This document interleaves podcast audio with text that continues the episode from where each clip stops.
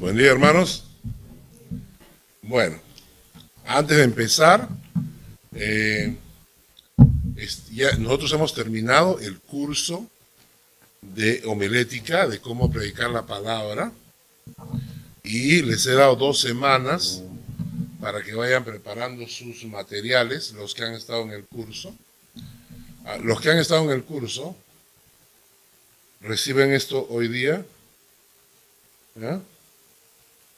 La semana pasada les di una copia del sermón para que ustedes vayan guiándose, digamos, El día de hoy les estoy dando lo que se llama la línea de pensamiento, es decir, lo que ustedes van a ver en ese papel es cuál es la línea de mi pensamiento que voy a desarrollar ahora. Entonces, esa es la idea cuando uno prepara un sermón o un mensaje, tienes una, una idea que la vas a ir desarrollando y de la cual va saliendo tu bosquejo. ¿De acuerdo? Así que tomen nota, ¿no? El próximo viernes, la gracia de Dios, este, vamos a reunirnos acá en forma presencial, el próximo viernes, en forma presencial, vamos a escuchar tres prédicas de 15 minutos de, de, algunos de ustedes y luego tenemos 15 minutos para evaluarlos. Y luego seguimos con la siguiente prédica son 15 minutos. Entonces, cada eh, este viernes y luego 15 días, otro viernes, así, para que tengan dos semanas para preparar. Y así vamos a ir eh, capacitando y entrenándonos en la práctica del curso que hemos llevado. Y entonces, por la gracia de Dios, ya han sido escogidos dos para este viernes que viene, que son Romy y este, Itania. Entonces tienen toda esta semana para terminar de hacer su bosquejo. Y este, la tercera persona creo que va a ser de, Lima, así que... Y luego vienen los demás. le va a tocar a Hugo, le va a... Janet también estaba en los cursos, ¿no? Janecita también. A Daniel lo han escuchado acá, lo van a escuchar este, en unas semanas más nuevamente. Entonces, eh, Fanny también ha estado, ¿no? Eh, etcétera. Hay otras personas que se han conectado por el Internet. Así que esto nos va a permitir no solamente ser una iglesia que conozca la palabra, sino mi objetivo es que tengamos una iglesia de predicadores. Que, que de aquí puedan salir no solamente personas que conozcan la palabra, sino que también prediquen la palabra. Y ahora sí, Abren su Biblia en el Salmo 75. Salmo 75.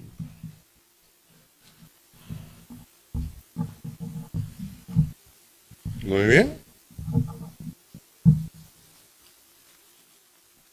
¿Lo tienen todos?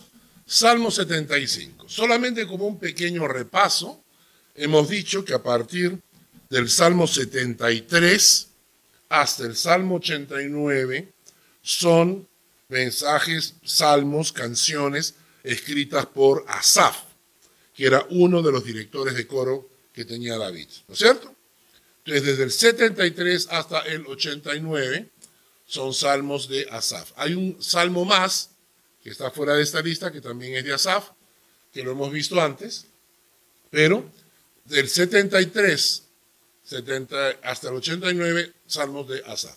El 73 les dije yo que íbamos a estudiar en estos salmos la posibilidad de conocer a este director de culto. Y dijimos en el Salmo 73 que este director de culto podía ser muy espiritual, podía estar muy consagrado al Señor, pero no dejaba de ser un ser humano que tenía sus frustraciones. Y recuerdan que estudiamos cuando él decía, caramba, ¿vale la pena realmente seguir al Señor cuando ves que los malos prosperan? Esa pregunta que nos hemos hecho todos alguna vez, ¿no? Entonces el Salmo 73 nos hablaba de esto, de esta frustración que tenía él, y es, estaba dirigiendo la alabanza. Y eso nos habla de que los, los siervos de Dios también tenemos frustraciones, preguntas, y a veces en nuestros tiempos de oración no nos ve nadie, porque estamos a solas con Dios, pero ahí descargamos delante del Señor nuestras preguntas, nuestras dudas, nuestras frustraciones, nuestras angustias, nuestros dolores. ¿no es cierto? Es el Salmo 73. Salmo 74, lo que vimos en el Salmo 74 es como él, eh, Asaf como profeta vidente, ¿no? Cómo está angustiado porque ve el futuro y ve lo que va a ocurrir con Jerusalén muchos años después. Él ve, cómo viene la destrucción de Jerusalén 400 eh, años después y entonces Asaf se pregunta las tres preguntas de siempre, ¿no? ¿Por qué, oh Dios, permites esto? ¿Hasta cuándo, oh Dios, va a durar esto? ¿No? ¿Por qué no haces nada? Esas tres preguntas que nosotros nos hemos hecho alguna vez, ¿no? ¿Por qué permites esto, Señor? Pero bueno, ya está bien, ya. ¿Hasta cuándo va a durar esto, Señor? Bueno, y en todo caso, ¿por qué no actúas, Señor? Esas tres preguntas las estudiamos con el Salmo 74. El Salmo 75 es un salmo que trae gozo y tristeza. El Salmo 75 te deja un, un sabor agridulce. Vamos a leer el versículo 10 del Salmo 75. Y el Salmo 10, versículo 10, perdón, dice, quebrantaré todo el poderío de los pecadores, pero el poder del justo será exaltado. Ese sabor agridulce de, car, qué bueno, ¿ah? Los justos serán exaltados. Sí, sí, pepe, pero, pero. Pero los pecadores serán quebrantados. Y la verdad es que yo quiero ser de los justos y conozco mucha gente a la cual yo podría decir son personas justas, no necesariamente porque sean perfectas, sino porque en la sangre de Cristo han sido justificados delante de Dios. Pero conozco gente a la cual quiero mucho y que yo sé que no están bien y que yo sé que sobre ellos va a caer juicio y eso me angustia. Entonces el Salmo 75 nos va a hablar de esta, nos va a dejar este sabor agridulce, ¿no? de lo bonito, pero también de lo feo. Y para entender eso, tenemos que primeramente analizar una pregunta. ¿Cómo agrupa ¿Cómo se agrupa la humanidad? ¿Cómo podemos agrupar a la humanidad? En el mundo, la humanidad se agrupa así. Buenos, malos, otros. Si, tenemos que agrupar a la humanidad, los agrupamos así. Estos buenos, estos son malos. Y estos son los otros. O sea, ¿no? ¿Quiénes son los buenos? Los buenos son esa gente a la cual queremos, y que tú dices, ay, qué buena persona es. ¿Conocen alguno? Conocemos, ¿no? Conocemos a alguna persona a la cual podemos decir, este pertenece al grupo de los buenos, este es de la banda de los buenos. También conocemos gente de los malos, ¿no es cierto? Hay gente que nosotros decimos, Señor, mira, si le cae un cáncer no me va a molestar, ¿no? Sí, o sea, hay gente que es mala y entonces los definimos porque por alguna razón tienen esa, esa inquietud en el corazón, esa maldad en el corazón lo, lo lleva adentro, ¿no? Pero hay un tercer grupo, los otros. ¿Quiénes son los otros? Los otros son los que, los tibios, ¿no? Los otros son los que, bueno, de vez en cuando hacen cosas buenas y de vez en cuando se rebalan y hacen cosas malas. Son los, los otros, son los que, que tú no puedes definir, que son la gran mayoría que son las personas que viven su vida simplemente, ¿no? Que no, tú no les ves esa característica. Si los motivas, quizás sí. Si los motivas un poquito, pueden ser buenos, ¿no? Si tú le dices, mira, si tú le das, si tú mandas una ayudita para estos chicos huérfanos del África, vamos a poner tu nombre en todos los periódicos del mundo. Y entonces la gente dice, ah, ya, voy a mandar, ¿no? Entonces tienen ese tipo de, ¿no?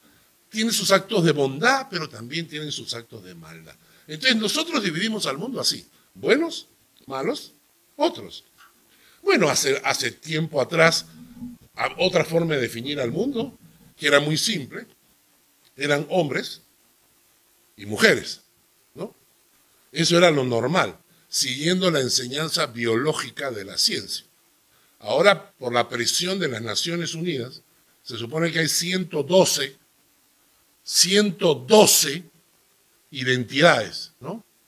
Así es, los hombres y las mujeres que se, que se, dividen, se dividen como, o sea, que se identifican como hombres y mujeres son, ellos los definen como cisgéneros.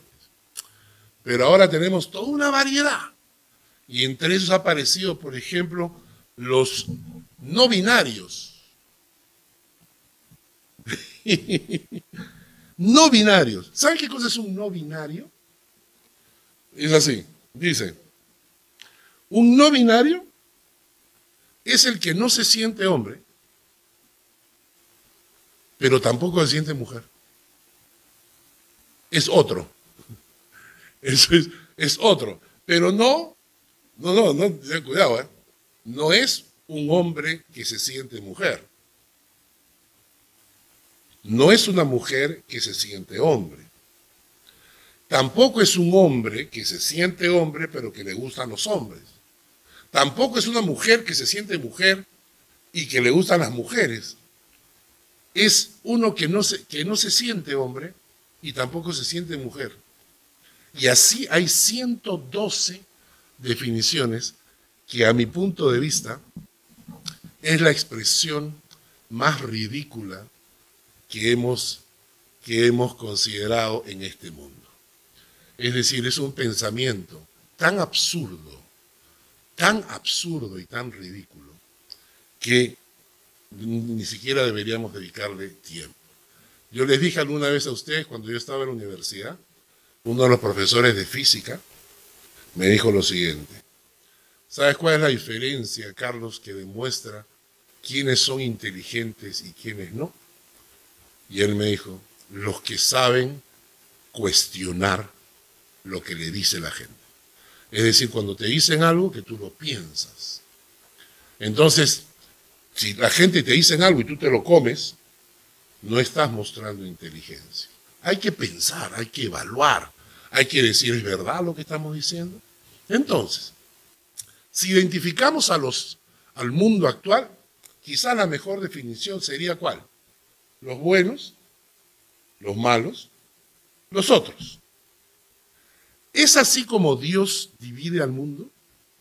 No. Para Dios la división, y eso es lo más interesante, para Dios la división es solo hay dos grupos. Y vamos a ver algunos de ellos. Empecemos con Primera de Pedro, el capítulo 2, versículos 9 al 10. Primera de Pedro 2, versículos 9 al 10. Para los que están escuchando por internet, yo me tomo mi tiempo cuando doy las citas bíblicas para dar tiempo a las personas a que puedan buscar el texto y seguir en la palabra el, estudio que estamos tocando. Primera de Pedro, capítulo 2, versículos 9 al 10, nos dice, mas vosotros sois linaje escogido real sacerdocio, nación santa, pueblo adquirido por Dios para que anunciéis las virtudes de aquel que os llamó de las tinieblas a su luz admirable.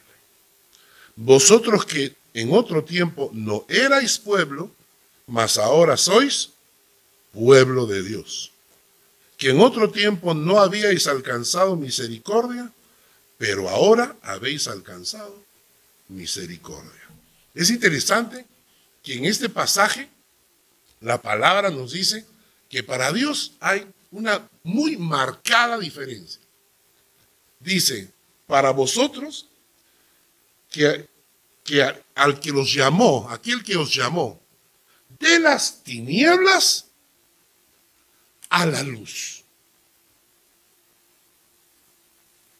Para Dios hay dos grupos de personas los que están en tinieblas y los que están en la luz. Dios llamó de las tinieblas a un grupo de personas y los trasladó a la luz. Le abrió los ojos, le dio luz a su alma. Luego añade, vosotros que no erais pueblo, pero que ahora sois pueblo.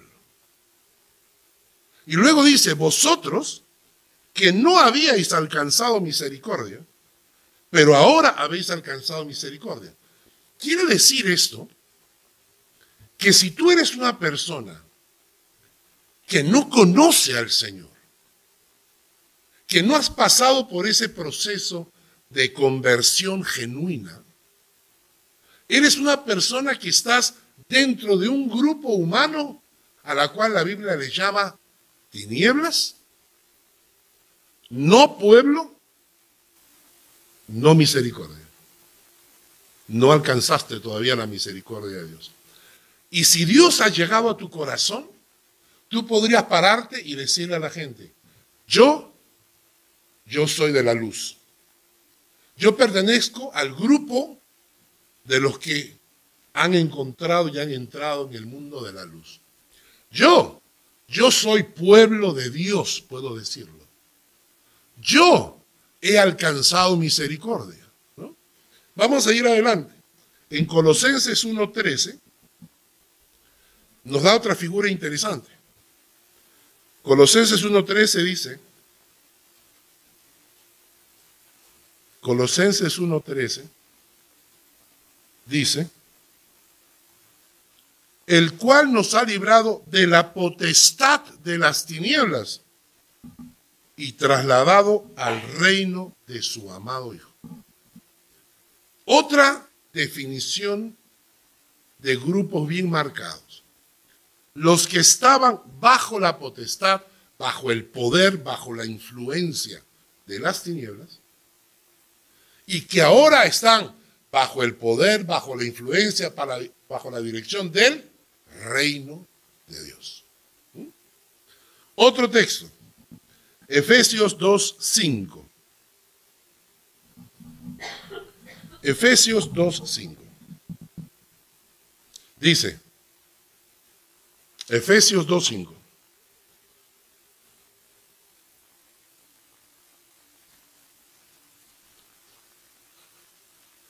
Estando aún nosotros muertos en pecado, nos dio vida juntamente con Cristo. Por gracia soy salvos.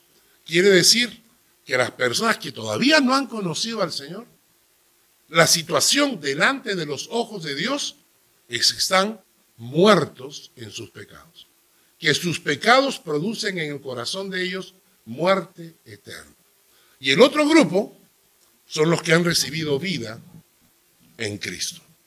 Entonces, todos estos versículos nos muestran que a la luz de la Biblia no existen los buenos los malos y los otros. A la luz de la Biblia solamente hay dos grupos. Los que están en tinieblas, los que están en el reino de Dios. Los que estaban en tinieblas y fueron trasladados a la luz. Los que no son pueblo y los que son pueblo de Dios. Los que no han alcanzado todavía la misericordia y los que sí la han alcanzado. Los que estaban muertos en sus pecados y los que ahora tienen vida en Cristo. Y ahora tú, ¿qué eres? Porque si entiendes lo que te está diciendo la palabra, si tú comprendes lo que te está diciendo la palabra, acá tenemos motivos para ser profundamente agradecidos al Señor. Si tú te puedes parar delante de la gente, a, tus hijos, a tus nietos, a tus amigos, a tus parientes, a tus familiares, en algún momento decirles, es que no me estás entendiendo. Te estoy hablando de la palabra de Dios y la gente te va a decir, no, que no. Y tú le puedes decir, te voy a explicar. Yo pertenezco a la luz, yo he alcanzado la misericordia de Dios, soy el pueblo de Dios, yo pertenezco al reino de Dios, yo tengo vida en Cristo, todo eso, porque Dios me trasladó de este grupo al otro. ¿Entiendes? Y ahora, cuando leemos esto, me hace pensar en, dos grupos muy marcados que lamentablemente hoy en día tenemos que mencionar. Y es que si hay algo que nos diferencia hoy en día en el mundo, son esto, este, este grupo que se llama los temerosos de Dios y los que no tienen temor de Dios. Vamos a leer el Salmo 36. ¿Mm? Salmo 36. Salmo 36 nos menciona este grupo de personas. Nos dice,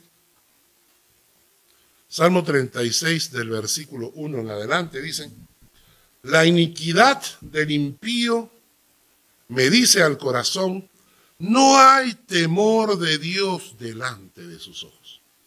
Se lisonjea, por tanto, en sus propios ojos, de que su iniquidad no será hallada y aborrecida. Es la gente que cree que puede pecar y que jamás serán descubiertos su pecado. Las palabras de su boca son iniquidad y fraude. Ha dejado de ser cuerdo y de hacer el bien. Medita maldad sobre su cama. Está en camino no bueno. El mal no aborrece. Interesante. Dice, las palabras de su boca son iniquidad, mentira, engaño, fraude. La mentira se ha convertido en el pan de todos los días, ¿no? Luego dice las palabras, eh, ha dejado de ser cuerdo y de hacer el bien. Medita maldad sobre su cama. ¿Saben cuántos hombres se acuestan junto a su esposa pensando en que mañana se va a encontrar con la amante? ¿Saben cuántos hombres se acuestan diciendo mañana voy a hacer esto para robar algo de mi empresa? Y luego dice acá, están en camino no bueno y el mal no aborrecen. Y alguien me preguntó alguna vez, ¿cómo puedo diferenciar yo a un, a un hijo de Dios del que no lo es? Yo decía, si el Hijo de Dios tiene al Espíritu Santo morando en ti, no quiere decir que nunca te vayas a equivocar, pero te aseguro que el pecado te molesta. El pecado te duele. Somos alérgicos al pecado. Claro, hay personas que son alérgicas al, chocolate, igual se lo comen, ¿no? ¿Por qué? Porque pues, el, chocolate puede más. Y cuál, le sale la roncha y le sale todo el mal. Pero no importa, no quieren aguantar el castigo. Entonces, uno es alérgico al pecado. Esa es una de las marcas de ser un hombre temeroso de Dios. Pero el mundo está lleno de gente que no es temerosa de Dios. Y lo interesante es que este sentido se ha infiltrado en la iglesia. Y así tenemos eh, organizaciones que están eh, ordenando eh, pastoras lesbianas y, pastores homosexuales. Y, hay una iglesia en Brasil donde los dos pastores homosexuales se han casado, ellos dirigen la iglesia. Tenemos una, iglesia de nudistas también. O sea, toda esta, esta falta de temor de Dios se ha metido en la iglesia. Porque cuando tú tienes temor de Dios, ¿qué es lo que hace el temor de Dios? El temor de Dios te controla, te retiene. ¿no? Los que tienen temor de Dios, cuando se encuentran frente al pecado, tienen una barrera. Y el que no tiene temor de Dios, no le interesa si, se le ofende a Dios o no. Y esto, hermanos, esa es una forma de diferenciar también entre el grupo, los que no tienen temor de Dios, y los que tienen temor de Dios. Hay mucha gente que se cree buena, pero no tienen temor de Dios. Y esto que acabo de decirles nos hace pensar entonces por qué el Salmo 75 nos habla de estos dos grupos de personas. Nos hace, nos, da este, este sentido, este sabor agridulce, de que hay un grupo de temerosos de Dios, pueblo de Dios, gente del reino de Dios, gente que está en la luz, gente que quiere honrar a Dios y tenemos una gran masa de gente que no le interesa a Dios. Y ahora sí, en el Salmo 75, empezamos, vamos con el título primero, dice, Dios abate al malo, exalta al justo, al músico principal, sobre no destruyas, Salmo de Asaf, cántico, ¿no? Eh, es un salmo de Asaf. Dices, sobre no destruyas, aparentemente había una canción popular, conocida, que se llamaba No destruyas. Y entonces sobre esa música de esa canción es que se hace este salmo. Nosotros hemos hecho eso también antes, ¿no? A veces hemos, eh, hemos agarrado música popular y le hemos cambiado la letra, ¿no? Eh, en algún momento, ¿ustedes han escuchado esta canción? He decidido seguir a Cristo. He decidido seguir a Cristo. He decidido seguir a Cristo. No vuelvo atrás, no vuelvo atrás. Todos hemos, cantado esa canción alguna vez en nuestras vidas, por lo menos los que tenemos más de 20 años de existencia, ¿no? Entonces, y un día estaba viendo yo una película de cowboys, y ahí estaba el bar, y estaban los, cowboys con sus pistolas, y, el hombre del piano estaba tocando, tan, tan, tan, tan, tan, tan, tan, Y yo decía, ¿qué? Si esa canción es cristiana, decía yo. Ahí resultó que descubrí que no, que era una letra popular y que le habían puesto letra cristiana. Entonces lo que hace el Salmo 75 es agarrar la letra popular de una canción llamada No destruyas y sobre ella construye esta canción. Ahora, vamos a ver entonces qué pasa con los temerosos de Dios. ¿Qué pasa con aquellos que son del pueblo de Dios? ¿Qué pasa con los que pertenecen a ese grupo que fue trasladado de la potestad de las tinieblas a la potestad del reino de Dios. El versículo 1 nos dice, gracias te damos, oh Dios, gracias te damos, pues cercano está tu nombre. Los hombres cuentan tus maravillas. En primer lugar, el grupo de personas que ha sido trasladado al reino de Dios es un grupo de personas agradecidas a Dios. Y vivimos agradecidos por tres razones. Por lo que Dios ha hecho en tu vida, por lo que Dios hace en tu vida y por lo que Dios hará en tu vida. Y esto es interesante porque por lo que Dios ha hecho, si yo comienzo a recordar el otro día, me levanté temprano para orar y comencé a orar y recordar, recordar todas las bendiciones de Dios. Y cómo Dios a través de estos 45 años en el ministerio y, casado con Lucy hemos experimentado la bendición de Dios en nuestra vida de una manera increíble. Yo les contaba, alguna vez les conté esta historia, solamente dijimos, vámonos de vacaciones a algún lado, porque ya estamos saturados del frío acá y queríamos un poco de calorcito, así que búscate algo lo más barato que haya, ¿no? Y entonces encontramos una playa allá en Egipto y ahí matan, matan a los gringos, pero nosotros los latinos no, porque nosotros tenemos cara de egipcios. Y no, entonces, y de repente estábamos con ella navegando en el río Nilo. Y yo decía, increíble Dios. Hay amigos míos que tienen muchísimo más dinero y no están acá. Y de repente estábamos viendo las pirámides. Y Lucy estaba montada sobre su camello. Y yo le decía, ¿qué hacemos acá? ¿Con qué plata hemos venido? No era así, era por la gracia de Dios. Y yo me, me detengo y digo, por lo que Dios ha hecho en mi vida. ¿Qué hubiese sido de mi vida si no hubiese llegado el Señor a mi corazón? ¿Dónde estaría yo? ¿Dónde estaría yo? Y entonces le doy gracias a Dios por todo lo que Él ha hecho en mi vida. Pero le doy gracias a Dios porque Él hace en mi vida ahora. El día jueves estuvimos en la, casa de mi hijo, viendo a mi nieta, y mi, nieta estaba un poquito nerviosa, no sabemos por qué, no estaba durmiendo. Y entonces, claro, si ella no duerme, tampoco duerme ni, el padre ni la madre, ¿no? Entonces, este, llegué a la casa y esa noche estuve con esa carga, así que estuve orando y me levanté temprano a las 4 para orar y toda la noche mi pensamiento era orar por mi nieta, por Zoe, por Zoe, por Zoe, orar por ella. Temprano en la mañana le escribo a Hans y le digo, papá, estuve, ¿cómo está Zoe? Me, levanté y toda la noche estuve pensando en ella, inclusive durmiendo, estaba dormido, orando, y yo en mi sueño estaba orando, y cuando me despertaba estaba orando por, mi nieta. Y Hans contesta y me dice, han sido dos noches maravillosas, ha dormido toda la noche. Y entonces mi nuera me contestó y me dijo, estamos seguros que era por las oraciones. Porque nuestro Dios está a nuestro lado. Entonces, Hermano, si hay algo que yo tengo que decirle al Señor es gracias por todo lo que has hecho. Gracias por todo lo que haces acá, ahora. Y gracias por lo que harás, porque creo en tus promesas. El Salmo 75 nos dice que no solamente somos agradecidos, sino que más dice, pues cercano está tu nombre. ¿no?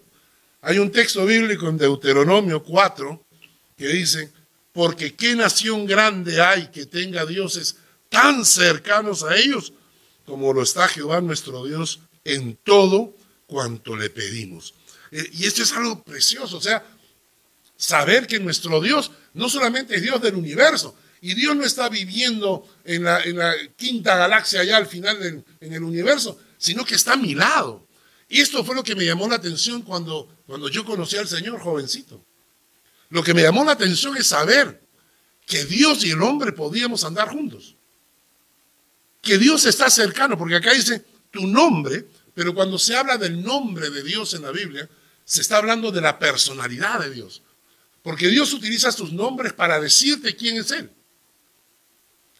Dios utiliza sus nombres para que conozcamos quién es Él. ¿No?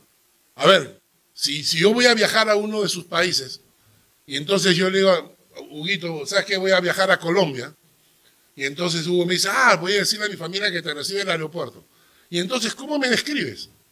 Aparte de guapo, inteligente, alto, ¿no? O sea, ¿qué vas a decir? ¿No?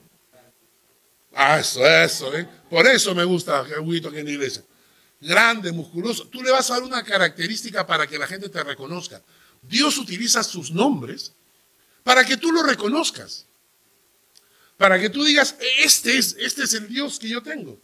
Y entonces te dice, Jehová Jireh. No te dice Jehová secas. Te dice Jehová Jireh. Yo soy tu proveedor. Jehová Rafa. Yo soy tu sanador. Y entonces todos los nombres de Dios van mostrándote quién es el Dios. Por eso cuando dice el texto que su nombre está cercano, lo que te está diciendo es que el Dios proveedor, el Dios sanador, el, el, el Shaddai, el Todopoderoso, el Shaddai, el Todopoderoso, el Adonai, el Señor, está cercano a su pueblo. No está lejos está cercano. Cuando mis hijos eran pequeños y querían hacer alguna aventura riesgosa, en la piscina, tirarse a algún lado, ir a alguna parte, ellos primero se aseguraban que estuviéramos cerca. ¿Cierto? Entonces tus hijos te miraban y te veían ahí junto a la piscina y te miraban y te decían, me tiro no me tiro, me tiro no me tiro. Y si tú estabas cerca, ellos sentían esa confianza de poder tirarse. Tu Dios está cercano, porque eres pueblo de Dios. Y luego dice, los hombres cuentan tus maravillas. Y acá quiero decirles algo, que nuestro Dios es un Dios de maravillas. La Biblia dice que para nuestro Dios no hay nada imposible. Nuestro Dios es un Dios de maravillas. Ah, sí, momento. Pero si tú me pides ahorita que dé un testimonio sobre las maravillas de Dios, la verdad es que no tengo mucho que contar, dicen algunos. ¿Y por qué Dios no muestra sus maravillas si Dios es un Dios de maravillas? Cuando hablamos de la, aquí como dice Fanny, claro, estas son sus maravillas también. Pero en tu vida, en tu vida personal, mira lo que dice Marcos capítulo 6, versículos 5 al 6.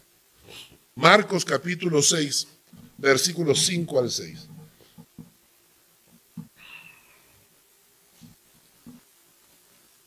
Jesús dice, no pudo hacer allí ningún milagro, salvo que sanó a unos pocos enfermos poniendo sobre ellos las manos, y estaba asombrado de la incredulidad de ellos y recorría las aldeas de alrededor enseñando. Jesús está hablando. Jesús está diciendo, no pudo hacer allí ningún milagro. ¿Y por qué? Estaba asombrado de la incredulidad de ellos. Cuando tú no crees, tampoco te arriesgas y tampoco pides. Si yo necesito hacer un diseño gráfico en la computadora de alta calidad, ¿a quién se lo pides? A un experto, ¿no es cierto? Pero de repente hay alguien cercano a ti que lo puede hacer, que sabe hacerlo. Pero tú no crees, no, no, es, eres muy este, novato de repente. Entonces no le pides. Y como no crees, no le pides. Y como no le pides, no te lo hace. Y cuando hablamos de Dios, que sabemos que es un Dios de milagros y que es un Dios que hace maravillas, sí, sí hace maravillas, pero ¿qué le vamos a pedir? No, pues, le vamos a pedir lo que si Él no lo hace, yo lo puedo hacer. Si nosotros confiáramos, eso es lo que hizo la mujer enferma. Ella dijo, si solo tocare su manto, seré sana. Si nosotros creyéramos en la capacidad que Dios tiene de hacer maravillas, oraríamos más grande de lo que oramos normalmente. Y un amigo me dijo una vez, ora en grande y recibirás en grande. Ora pequeño y recibirás pequeño. Y el pasaje del Salmo nos dice, no solamente que somos gente agradecida por lo que Dios hace, no solamente Dios está cercano, sino que vamos a experimentar las maravillas de Dios y las vamos a poder cantar, contar. Y en el versículo 9 nos da una, una característica más del pueblo de Dios. Yo siempre anunciaré y cantaré alabanzas al Dios de Jacob. Y a veces la gente me dice, oye, cuando tú te levantas, Miqueas, estoy predicando por favor. Entonces, tú te levantas, me dice, te levantas a las 4 de la mañana o a las 5 de la mañana, ¿y cuánto te demoras? Dos horas.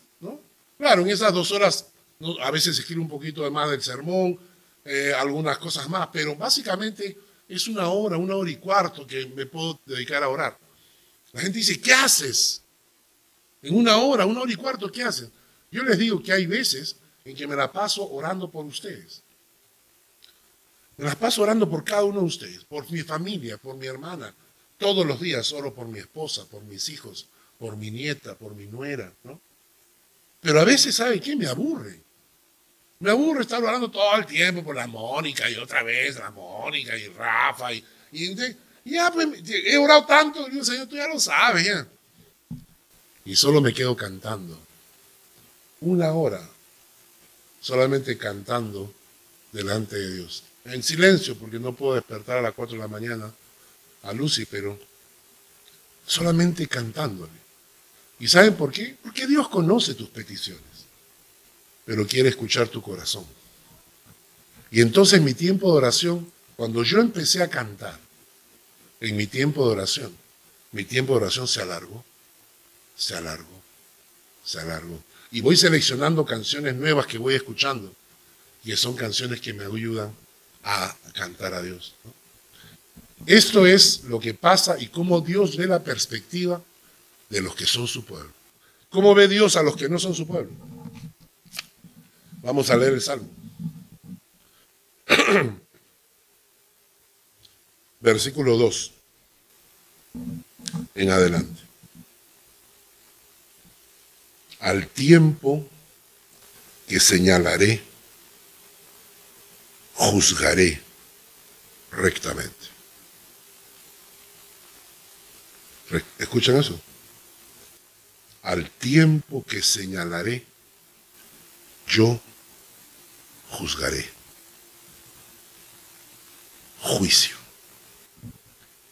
Se arruinaban la tierra y sus moradores, pero yo sostengo sus columnas. ¿Cómo arruinamos nosotros la tierra? ¿Cómo se arruinan los moradores de la tierra la vida? Aún así Dios sostiene sus columnas. Y le dije a los insensatos, no os infatuéis. Y le dije a los impíos, no os enorgullezcáis. No hagáis alarde de vuestro poder. No habléis con cerviz erguida. Cuatro no, le dice. Infatuarse. No sean necios. Enorgullecerse. No sean orgullosos.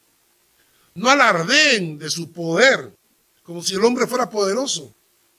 No hablen con la cerviz erguida porque ni de oriente, ni de occidente, ni del desierto viene el enaltecimiento, mas Dios es el juez. A este humilla y a aquel enaltece. Y el versículo siguiente es muy interesante. Dice, porque el cáliz está en la mano de Jehová. El vino ya está fermentado lleno de mistura, y él derrama del mismo hasta el fondo lo apurarán y lo beberán todos los impíos de la tierra. Y si quieren entender lo que es el juicio de Dios, tienen que entender el término cáliz, que es el mismo término que se usa en Apocalipsis para hablar las copas del juicio de Dios sobre la tierra. Y si leímos el pasaje bien, nos dimos cuenta de que el impío dice, necios, su comportamiento es necio, fatuo, su comportamiento necio, fatuo, orgullosos, alardean de su poder, hablan con la cerviz erguida, creen que el enaltecimiento viene de oriente del occidente, dicen. No, ni de oriente ni de occidente viene el enaltecimiento sino de Dios. Dios es el que enaltece y Dios es el que humilla. Nos está hablando de personas, hermanos, que han decidido vivir de espaldas a Dios. ¿Por qué? Porque hay juicio de Dios. Porque en primer lugar, somos hechos por Dios. Somos hechos por Dios. Y desconocer eso y vivir de espaldas a tu Creador es una ofensa de rebeldía y de soberbia. Si nosotros, que somos creados por Dios, le damos la espalda a nuestro creador y decimos, yo puedo vivir mi vida como se me antoje, yo puedo hacer mi vida lo que quiera, yo puedo romper los principios bíblicos porque no tengo Dios, entonces, ¿qué estoy haciendo? es una ofensa, es un insulto a tu creador. A tu creador. Crea un robot que pueda pensar. Y cuando lo hayas creado, que el robot se voltee y te diga, oye, ¿sabes qué? Anda por tu camino, compadrito. ¿eh? Anda por tu camino porque yo soy independiente porque yo tengo mi propia vida, porque yo me he hecho, porque yo he sido el producto de millones de años de evolución. Estamos ofendiendo a Dios. Y eso es lo que la gente no entiende. No importa si tú eres bueno o malo de los otros. Si tú vives de espaldas a Dios, le estás insultando a tu creador. En segundo lugar, porque esta tierra fue creada por Dios. Y decir que esta tierra nos pertenece y que podemos hacer con esta tierra lo que queramos, no es una ofensa al Creador. Y en tercer lugar, nuestro Dios es santo. Vivir en pecado es una agresión contra la santidad de Dios. ¿Cierto? Jugamos mi esposa y yo en la casa porque ella es muy ordenada en algunas cosas. Pero entonces ella había puesto su toalla, la ha puesto bien bonito, la había colocado, y al costado estaba la mía. Entonces yo agarro la toalla, mi toalla, y ya me saco la cara y todo. ¿No? Porque así se pone, pues, ¿no? Y entonces, de repente, me ella me dice, mira, mira, mira, mira, tu foto, mira tu, tu toalla. digo, ¿qué pasa? Así, y entonces me dice, así tiene que ser, como yo la pongo, entonces, dobladita y todo, ¿no? Y entonces, después al rato estábamos hablando con mi hijo. Y le cuenta a mi hijo, pues, que yo doblaba mi toalla y todo, ¿no? Y estábamos entre broma. Entonces me fui al baño, agarré la toalla de ella y la moví. Y tomé una foto. Y llegué y se la mandé a mi hijo. Mira, así es. Salió disparada del cuarto. para, tenía que arreglar su toalla, ¿no? ¿No? Tenía que arreglar su toalla porque estaba chueca, ¿no? Que eso que lo vemos nosotros como chiste. Piensa ahora que Dios es santo. Piensa que Dios es santo. Piensa que la gente en el mundo que no conoce a Dios, que no es temerosa de Dios, cree que pueden seguir pecando y que eso no ofende a Dios. Y que cuando mueran Dios va a decir, a ver, ponte en la balanza. No hay balanza. Hay la santidad de Dios que es perfecta. Y el único que podrá entrar ante la presencia de Dios es el que es absolutamente santo y absolutamente perfecto. Y como no hay ningún hombre que sea así, por eso necesitamos que la sangre de Cristo nos limpie. Si la sangre de Cristo no nos ha limpiado, nadie, dice la palabra, sin santidad nadie verá a Dios. Por eso necesito que la sangre de Cristo me limpie. Termino. Hemos aprendido que para Dios solo hay dos grupos de personas. A unos, como dice el versículo 10, quebrantaré todo el poderío de los pecadores. Habrá juicio para ellos por creer que pueden vivir de espaldas a su Creador. Habrá juicio porque las personas creen que pueden pecar y no ofenden a Dios. Habrá, habrá juicio porque creen que con una religión satisfacen su conciencia. Y por otro lado dice, el final del versículo dice, pero el poder del justo será exaltado. Hermanos, ¿qué conclusión y de qué me sirve la prédica de hoy? Punto uno. Yo quiero pertenecer al grupo de los temerosos. Sí. Yo no sé si tú, pero yo sí. Hay un salmo, en el Salmo 9, versículos 19 al 20, Salmo 9, versículos 19 al 20.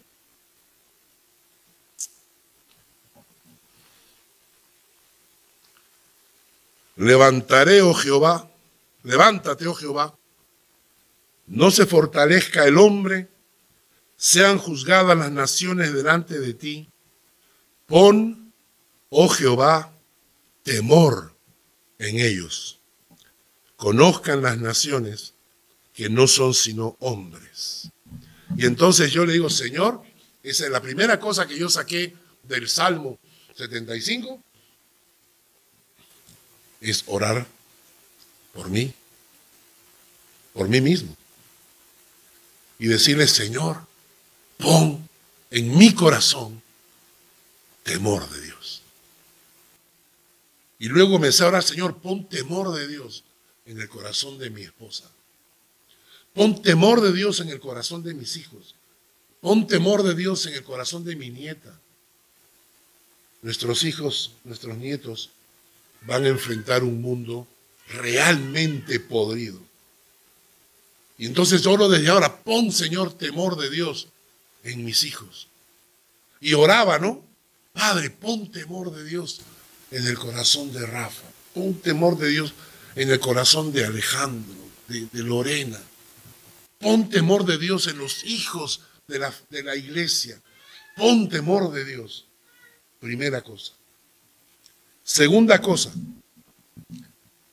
la urgencia de orar e interceder por aquellos que todavía no conocen al Señor y que están bajo el juicio de Dios. Porque cuando yo leí este salmo, ese sabor agridulce, yo dije, Señor, es verdad, o sea, a veces no hemos entendido la gravedad del problema. No hemos entendido la gravedad del problema. No hemos entendido que hay un juicio de Dios para los que no son pueblo de Dios. Y entonces cuando lo entiendes, no solamente oras por ti, diciendo, Señor, pon temor de Dios en mí, pero también dices, Señor, yo te pido por todas esas personas a las cuales amo y en las cuales no veo temor de Dios. Oro por aquellas personas que conozco, por mi familia, por mis amigos, por mis vecinos. Y entonces empiezo a interceder y a luchar en oración por ellos, porque eso es la intercesión. Interceder es luchar en oración por aquellas personas que no saben orar. Estás intercediendo en oración por ellos que no están orando, porque no saben orar o porque no tienen ganas de orar. Entonces yo estoy en oración, intercediendo y luchando por ellos. La tercera aplicación. Si hay algo que voy a hacer, voy a hacer todo lo que esté a mi alcance para que el Evangelio de Dios sea predicado. Esto empieza cuando tienes a tus hijos pequeños y los traes a la iglesia. Que escuchen el Evangelio. Ellos tomarán su decisión, claro que sí. Ellos tomarán su decisión. Pero desde niños yo los pongo al contacto con el Evangelio para que el Evangelio vaya hablándoles a sus corazones. Por eso es que no dejo de asistir a la iglesia, nunca. Porque yo quiero ser un temeroso de Dios y quiero que el Evangelio se extienda. Y a veces no entendemos eso. A veces, a veces algunas personas han orado cuando pensamos en la ofrenda y decimos, Señor, esto es para, para pagar el local o para sostener el ministerio pastoral. No, es mucho más. Lo que estamos haciendo, estamos permitiendo que el Evangelio de Dios se sigue extendiendo. ¿Quién compró ese, teléfono? ¿Quién compró esas computadoras? ¿Quién compró las cámaras?